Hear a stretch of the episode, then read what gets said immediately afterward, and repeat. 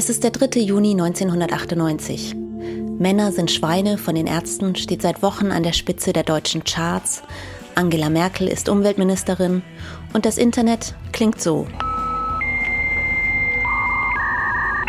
In Bayern sind Pfingstferien und viele Leute brechen auf in Richtung Norden. Urlaub an der Ostsee, Kur an der Nordsee, Familie und Freunde besuchen.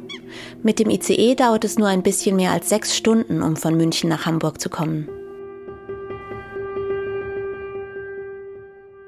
Ich bin Miriam Arns, Journalistin und Podcastautorin.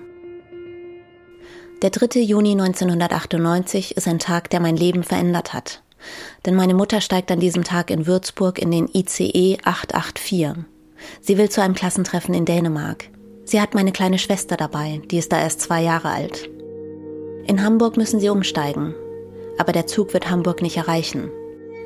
Kurz hinter Hannover entgleist er und rast in eine Brücke. 101 Menschen sterben, 105 werden verletzt. Viele Jahre lang wollte ich mich nicht mit dem Zugunglück auseinandersetzen. Jetzt, 25 Jahre später, ist es an der Zeit. Vielleicht ist es mein Alter. Ich bin jetzt fast so alt wie meine Mutter, als sie zusammen mit meiner Schwester in den ICE 884 gestiegen ist. Vielleicht ist auch einfach genug Zeit vergangen.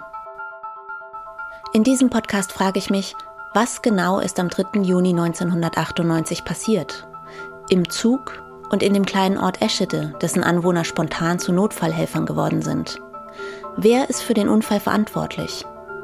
Wie geht es anderen Hinterbliebenen und Überlebenden? Und inwiefern beeinflusst dieser Tag, diese wenigen Sekunden an einem warmen Junimorgen vor 25 Jahren, noch heute das Leben der vielen Menschen, die von dem Unglück betroffen sind. Darum geht es in diesem Podcast. Eschede, 25 Jahre danach. Vom 1. Juni an in der ARD Audiothek und überall, wo es Podcasts gibt.